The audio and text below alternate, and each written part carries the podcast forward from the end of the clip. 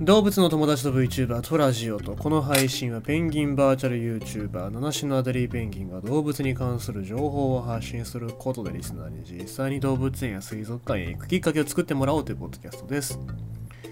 まああの声もちょっと治り始めましてですね。で久しぶりに欲しいものリストからビールいただきましたいいですね。ハイネケン緑色のビールですけど、まあ、緑色のビール瓶っていうとハイネケンがカルスバーグっていうね僕の中ではあるわけですけどあのー、いいですよ。まあこれは完全に体調が良くなったらね、えー、飲もうかなと思いますけど、えー、いただいたものはねしっかり感謝して飲みたいなと思います。さあえー、っとやっぱりなんか声が、元に戻らないので今日は早速ね、えー、行きましょうか。あというのも、ちょっとツイッターでもね、あのー、バズってましたので、えー、これ読んどかないとなと思いまして。奈良公園の鹿、独自の遺伝子型、1000年以上保護影響か。福島大学奈良教育大と山形大学は31日奈良公園に周辺に生息する日本鹿の集団は1000年以上にわたり他の鹿の集団と交流がなく独自の遺伝子型を維持していることが分かったと発表した。狩猟や開発で生息域が減る中奈良公園の鹿集団だけは人間の保護により他の集団と交わらずに生き延びてきたことを示すという。論文は同日アメリカ哺乳類学会誌に掲載された。福島大の大学院生高木さんらの研究チームは奈良公園を含む紀伊半島全域の30地点に生息する野生の日本鹿計294頭から筋肉や血液を採取し2種類の方法で遺伝子の構造分析を行った。その結果いずれの地点のしかも同一の、えー、祖先集団が起源で奈良公園周辺紀伊半島西部、えー、同東部の3グループに分かれることが判明。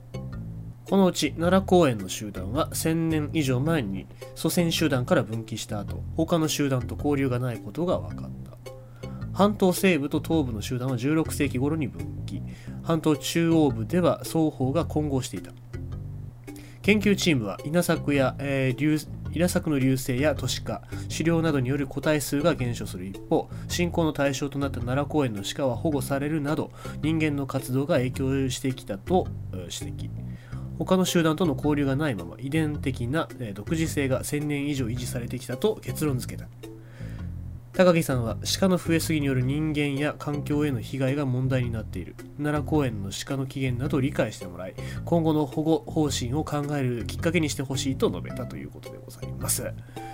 えー、っとまあ本当にね奈良公園の鹿宮島もそうですけども奈良公園の鹿って、まあ、独自というかなんか本当に人間に慣れ慣れすぎてるなっていう感じもしますけどね、えー、ただ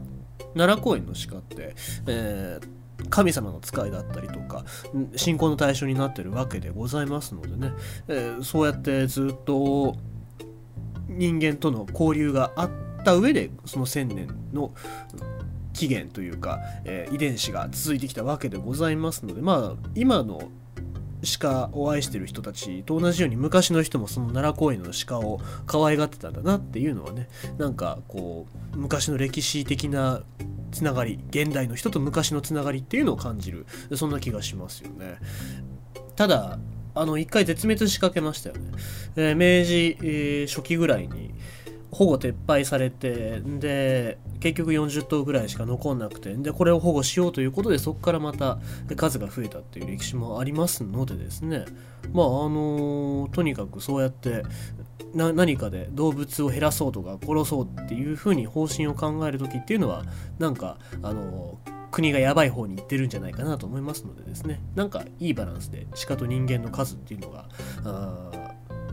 増えるか減るかまあ、どっちか分かりませんけどもね、なんかいいバランスで調整されていけばいいなと思います。ということでございまして今日のお話は奈良公園の鹿独自の遺伝子型であったということでございました。声が戻んない。